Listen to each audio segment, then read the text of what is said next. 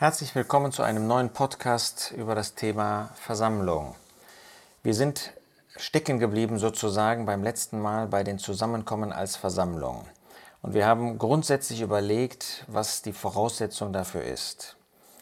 Ein wichtiges, vielleicht das bedeutsamste Zusammenkommen ist sicherlich das zum Brotbrechen. Wir lesen in Apostelgeschichte 20, Vers 7, Am ersten Tag der Woche aber, als wir versammelt waren, um Brot zu brechen. Wir sehen, dass also relativ früh nach Beginn der christlichen Zeit dieses Zusammenkommen zum Brotbrechen einmal die Woche begangen wurde, am ersten Tag der Woche. Apostelgeschichte 2 zeigt uns, dass sie es täglich taten. Aber äh, das war möglich, wahrscheinlich nur deshalb möglich, weil durch die Festzeit in Jerusalem etliche Juden dort gewesen sind, sozusagen im Urlaub und deshalb jeden Tag auch das Brot brechen konnten. Dann war wieder normale Arbeit angesagt für alle, auch für die Juden, und dadurch war es dann nur noch möglich, einmal die Woche dieses Mahl des Herrn einzunehmen, und man tat es am ersten Tag der Woche an dem Auferstehungstag des Herrn Jesus, so wie der Herr Jesus am Auferstehungstag in die Mitte der Jünger kam. Das ist eben gerade der Tag, der in Offenbarung 1 der dem Herrn gehörende Tag, der Tag des Herrn genannt wird. Nun, was ist der Inhalt dieses Zusammenkommens? Der Apostel Paulus sagt in 1. Korinther 11, Vers 24, dies tut zu meinem Gedächtnis. Es ist also ein Gedächtnismahl. Der Herr wollte, der Herr wünschte, dass wir an jedem ersten Tag der Woche zu seinem Gedächtnis zusammenkommen. Wir dürfen das nicht zu niedrig ansetzen. Natürlich wusste der Jesus, dass wenn er dieses Mal nicht einrichten würde, uns geben würde, wir ihn vergessen würden, ganz schnell vergessen würden. So wie viele Christen den Herrn Jesus überhaupt nicht mehr an den Herrn Jesus denken. Aber der Herr Jesus wollte mehr. Er wollte, dass wir an jedem ersten Tag der Woche in besonderer Weise seiner gedenken. Was wir dort tun, sagt 1. Korinther 11, Vers 26, wir verkündigen, wenn wir von dem Brot essen und von dem Kelch trinken, den Tod des Herrn, und zwar bis er kommt. Das heißt, wir haben die Zusage, dass wir das tun können, bis er kommt. Die Frage ist, ob wir selbst dabei sind, ob wir dabei bleiben ob wir das verwirklichen, was er uns sagt, bis er kommt. Aber grundsätzlich sagt er den Gläubigen zu, dass sie dieses Mal einnehmen können, bis er kommt. Das heißt, dass es nicht eine Zeit geben wird, die so traurig ist, dass man das nicht tun könnte. Nein, wenn die Herzen für den Herrn Jesus schlagen, wir haben gesehen beim letzten Mal zwei oder drei, das ist die Mindestzahl, die versammelt sein muss, sonst gibt es keine Versammlung, man kann das nicht alleine machen ähm, zwei oder drei, die zusammen sind, dann kann man diesen Tod des Herrn verkünden zu seinem Gedächtnis. Der Jesus möchte, dass wir nicht nur seines Todes gedenken, das ist das, was wir ausdrücken, sondern er möchte, dass wir seiner Person gedenken. Das heißt, dass er als Person, der gestorben ist und jetzt der verherrlicht zur Rechten Gottes ist, vor unseren Herzen steht. Wir tun also dabei wenn man so will, dass wir seinen Tod verkündigen.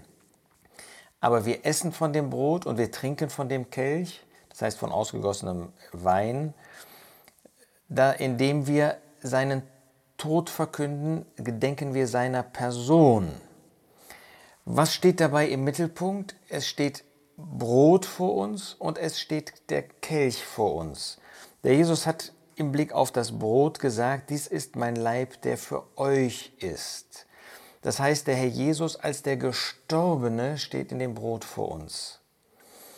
In dem Kelch sagt der Jesus, dies ist das Blut des neuen Bundes, das für euch vergossen wird.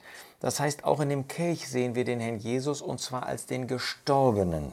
Das heißt, beide Zeichen, die bei dem Mahl des Herrn vorhanden sind, sprechen davon, dass er der Gestorbene ist. Deshalb sagt der Apostel, wie ähm, gesagt in 1. Korinther 11, Vers 26, dass wir seinen Tod verkündigen. Der Herr Jesus steht als der Gestorbene vor uns. Und sicher auch, wo Brot und Kelch getrennt sind, das Brot, das von seinem Leib spricht, der Kelch, der von seinem Blut spricht, äh, Leib und Blut getrennt spricht, auch von dem Tod des Herrn Jesus. Insofern haben wir ein vielfaches Zeugnis bei diesem Mahl, dass der Herr Jesus der Gestorbene ist.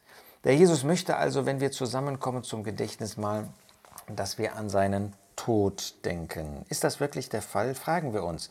Also wenn wir zum Mahl des Herrn zusammenkommen, um von dem Brot zu essen, ob wir wirklich daran denken, dass er der Gestorbene ist. Lasst uns dabei stehen bleiben. Lasst uns wirklich uns Zeit nehmen, um uns mit seinem Tod zu beschäftigen. Das werden wir als Gemeinschaft, das werden wir gemeinschaftlich nur dann tun können, wenn dieser Tod uns auch während der Woche beschäftigt. Kennst du diesen Tod des Herrn Jesus? Kennst du den Herrn Jesus als Retter? Das ist die Voraussetzung. Aber kennst du auch, was das bedeutet, dass er gestorben ist? Das Alte und das Neue Testament sprechen in vielfacher Weise davon. Aber das Brot, sagt der Herr Jesus in 1. Korinther 10, ist darüber hinaus auch noch ein Hinweis darauf, dass es diese eine Versammlung gibt. Der Herr Jesus oder der Apostel Paulus durch den Herrn Jesus sagt, denn ein Brot, ein Leib sind wir die vielen, denn wir alle nehmen teil an dem einen Brot. Dieses eine Brot ist ein Symbol der einen Versammlung, des einen Leibes. Und wenn wir dieses Brot vor uns haben, dann denken wir daran, dass es die eine Versammlung gibt, die aus allen Erlösten besteht weltweit. Also ein wunderbares Ergebnis seines Werkes, das uns vorgestellt wird. Auf der einen Seite das Brot, das wir brechen, ist es nicht die Gemeinschaft des Leibes des Christus. Haben wir durch das Essen von dem Brot und auch durch das Trinken von dem Kelch, haben wir Gemeinschaft mit dem Herrn Jesus selbst. Deshalb ist es ja so wichtig, dass wir nicht mit Sünde in die Zusammenkunft gehen, dass wir alles, was wir begangen haben in dem Verlauf der Woche, bekannt haben, damit wir nicht Sünde mit der Person, mit dem Leib und mit dem Blut des Herrn Jesus in Verbindung bringen. Wir können ihn nicht verunreinigen, er ist verherrlicht geheiligt in jeder Hinsicht von der Sünde. Aber wir bringen doch Sünde mit ihm, mit seiner heiligen Person in Verbindung, wenn wir das nicht getan haben, uns nicht gereinigt haben innerlich, nicht bekannt haben, nicht selbstgerecht geübt haben. Aber dieses Brot zeugt eben auch von der Versammlung. Und deshalb ist 1. Korinther 10 auch, wo es um den Tisch des Herrn geht, wo es um Gemeinschaft geht, der Hinweis darauf, dass wir Gemeinschaft nicht nur mit dem Herrn haben, sondern auch miteinander. Und dass wir deshalb auch heilig, gereinigt sein müssen. Ich meine nicht nur dem Grundsatz nach, sondern auch praktischerweise, weil alles das, was wir in diese Zusammenkunft bringen, wir in die Gemeinschaft hineinbringen, an diesen Tisch des Herrn. Deshalb kommt der Tisch des Herrn auch 1. Korinther 10 vor dem Mahl des Herrn, weil uns deutlich gesagt werden soll, dass es da einen Grundsatz gibt, dass wir Gemeinschaft mit dem Herrn Jesus haben, Gemeinschaft miteinander haben ähm, und dass da die Grundsätze des Wortes Gottes verwirklicht werden müssen, Sonst können wir nicht 1. Korinther 11 von dem Mahl des Herrn sprechen. Es wäre nicht das Mahl des Herrn, wenn es nicht dem Grundsatz des Tisches des Herrn, der Heiligkeit des Herrn entsprechen würde. Bei dem Kelch finden wir nicht nur den Hinweis auf das Blut des Herrn Jesus, auf seinen Tod, sondern auch der Kelch ist der neue Bund in meinem Blut. Der neue Bund, das ist ein Bund, der nicht mit uns geschlossen wird. Jeremia 31 macht ganz deutlich, dass dieser Bund mit dem neuen Überrest, mit dem künftigen Überrest des Volkes Israel geschlossen wird. Und so ist das, der Kelch nicht nur ein Symbol davon, dass der Jesus für uns gestorben ist, dass er gestorben ist, sondern er ist auch ein Hinweis da auf die Erlösung des Volkes Israel, auf ein erlöstes Volk, das ihm einmal dienen wird. Wunderbar, dass der Herr Jesus bei dem Brotbrechen, bei dem Einsetzen des Mahles daran gedacht hat, dass dieses Volk, das ihn an das Kreuz bringen würde, dass es einmal ein erlöstes Volk sein würde und dass es auf der Grundlage seines Werkes Rettung finden wird. Tisch des Herrn, Mahl des Herrn, sie gehören zusammen. Nur der, der am Tisch des Herrn ist, hat auch das Mahl des Herrn. Nur derjenige, der das Mahl des Herrn nach seinen Gedanken einnimmt, ist auch an dem Tisch des Herrn, diesem Grundsatz der Gemeinschaft mit ihm und miteinander. Das ist eben nicht ein Mal ist, dass wir persönlich einnehmen oder auch gemeinschaftlich an einem Ort, sondern dass es da Gemeinschaft gibt mit allen Gläubigen, die in gleicher Weise auch dann zusammenkommen und zusammenkommen wollen und zusammenkommen sollen. Dass wir also nicht unabhängig von anderen Zusammenkommen dieses Mal einnehmen dürfen. Ja, und was wird über die Zusammenkunft selbst gesagt? Ansonsten nichts. Wir könnten zusammenkommen, um das Brot zu essen und den Kelch zu trinken. Natürlich in Verbindung mit einer Danksagung, wie wir das hier auch finden. Und wir würden dem Anspruch des Herrn Genüge tun.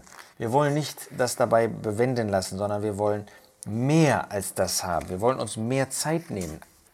Aber wir können das nicht als eine Pflicht sagen, dass das notwendigerweise der Fall sein muss. Wir können nicht sagen, wie diese Zusammenkunft beginnt, ob mit einer Danksagung, ob mit einem Lied oder mit ähm, dem, einem Vers, der vorgelesen wird. Alles das legt Gottes Wort nicht fest und wir dürfen das auch nicht tun, wenn Gott das nicht tut. Dass Lieder unsere Herzen verbinden, ist völlig klar, aber der Geist Gottes hat das nicht festgelegt, also sollten auch wir das nicht tun. Was wichtig ist, es ist ein Brot. Es ist immer nur von dem einen Brot, das dieses besondere Symbol auch der Versammlung zeigt, die Rede. Es ist interessanterweise auch immer nur von dem Kelch, Kelch in Einzahl die Rede, was deutlich macht, dass wir für den Kelch, für einen Kelch danken. Wenn viele Geschwister da sind, dann können wir diesen Kelch ja dann auch auf mehrere Becher ähm, verteilen danach. Aber es ist immer ein Kelch. Ansonsten gibt es Freiheit. Nicht Freiheit für das Fleisch, sondern Freiheit nach der Wirkung des Geistes Gottes zusammenzukommen. Natürlich, die Schwestern müssen schweigen in den Versammlungen, sagt 1. Korinther 14 deutlich. Das heißt, die Brüder sind es, die ein Lied vorschlagen, die ein Gebet sprechen, die eine Bibelstelle vorlesen. Aber dann dürfen wir diese Gemeinschaft haben mit dem Herrn Jesus untereinander. Ach, dass wir das wirklich mehr genießen würden, dass wir aber unsere Herzen auch dem Herrn hingeben, um ihm und Gott dem Vater die Anbetung zu bringen, gerade in dieser Zusammenkunft, derer der Herr, derer der Vater wert und würdig ist.